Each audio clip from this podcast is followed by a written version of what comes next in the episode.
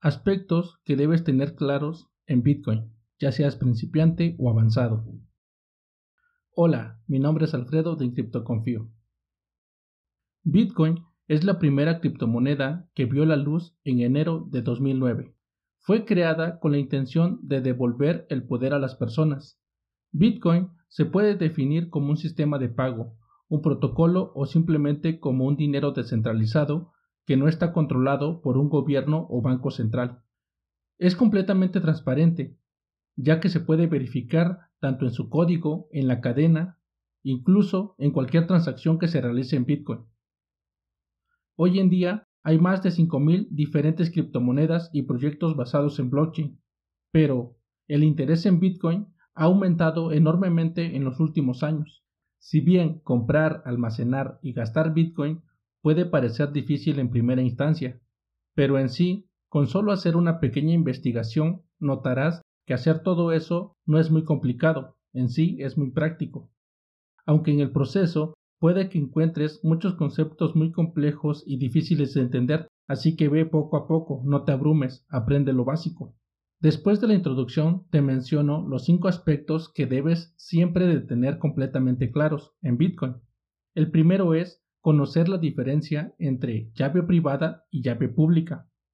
Asegurar tus fondos en Bitcoin no es complicado, pero requiere un poco de conocimiento básico sobre cómo funciona Bitcoin en general y por supuesto saber cómo se almacena el activo.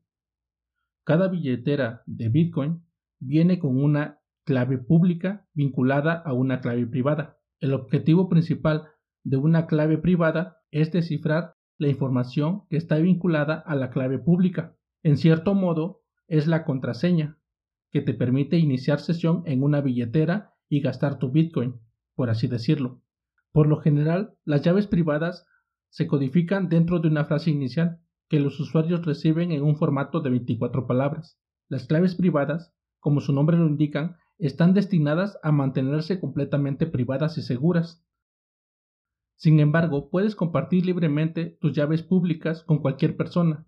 Si bien las llaves privadas te permiten acceder y gastar tu Bitcoin que ya tienes almacenado, las claves públicas son la forma como otros pueden enviarte Bitcoin. Estas claves públicas se pueden considerar como una dirección de correo electrónico normal que tú le puedes proporcionar a otra persona y ésta te puede enviar un mensaje. En este caso, te enviarían Bitcoin. Entonces, un ejemplo de clave pública y que me pertenece la puedes observar en la descripción de este podcast, en la cual puedes enviarme unos satoshis si bien te parece. La segunda sería que es importante comprender que tu Bitcoin no se almacena exactamente en tu teléfono, computadora o cartera de hardware. En realidad, tu Bitcoin se almacena en la cadena de bloques y solo se puede acceder a este Bitcoin desde cualquier nodo conectado, siempre que tengas la llave privada correcta. Esto es lo que diferencia a Bitcoin del dinero tradicional. En Bitcoin tienes el valor real almacenado y nadie más lo puede gastar o mover aparte de ti. Al contrario que con la banca tradicional, donde lo único que te muestran en tu estado de cuenta o app móvil son solo dígitos que arbitrariamente se modifican, sin contar que se pueden embargar, cancelar o drenar así que dependes totalmente del banco. Entonces, dejando esto más claro, cuando tú utilizas tu cartera de Bitcoin, esta solo te da acceso a tus fondos y te permite administrar tus claves privadas. Las carteras, como ya te lo dije, no almacenan tu Bitcoin, solo te dan acceso para gestionar tus llaves públicas y privadas y por ende de recibir o gastar tu Bitcoin. La tercera, es importante que mantengas tus claves privadas seguras Recomiendo crear varias copias de seguridad y almacenarlas en lugares estratégicos que tú solo conozcas y tengas acceso, porque sin ellas no podrás acceder a tu Bitcoin. El cuarto aspecto sería utilizar carteras seguras y que ya hayan sido probadas por la comunidad. Trata de no utilizar carteras de nueva generación sin antes hacer una investigación de su funcionamiento. No seas el conejillo de indias de nadie. Como siempre, te recomiendo Samurai Wallet para tu celular Android, Blockstream Wallet para tu celular y computadora, Electrum Wallet para tu computadora, y si en verdad te quieres tomar en serio la seguridad, utiliza una cartera en frío, Puede ser una Cold Card, un Trezor o un Ledger. Por cierto, enlace en la descripción. Comprándolo apoyas el podcast indirectamente.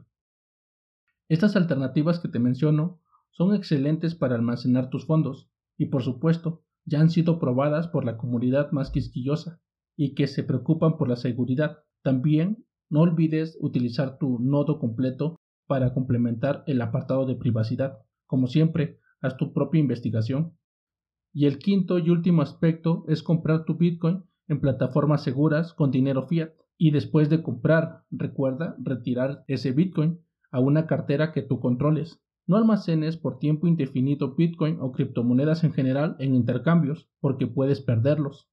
También toma en cuenta que al estar almacenados en un intercambio, no eres tú el propietario de ese Bitcoin. Si quieres seguridad y privacidad, trata de comprar en plataformas descentralizadas, tales como Hodl Hodl, que es un sitio donde puedes comprar Bitcoin por FIA de manera privada.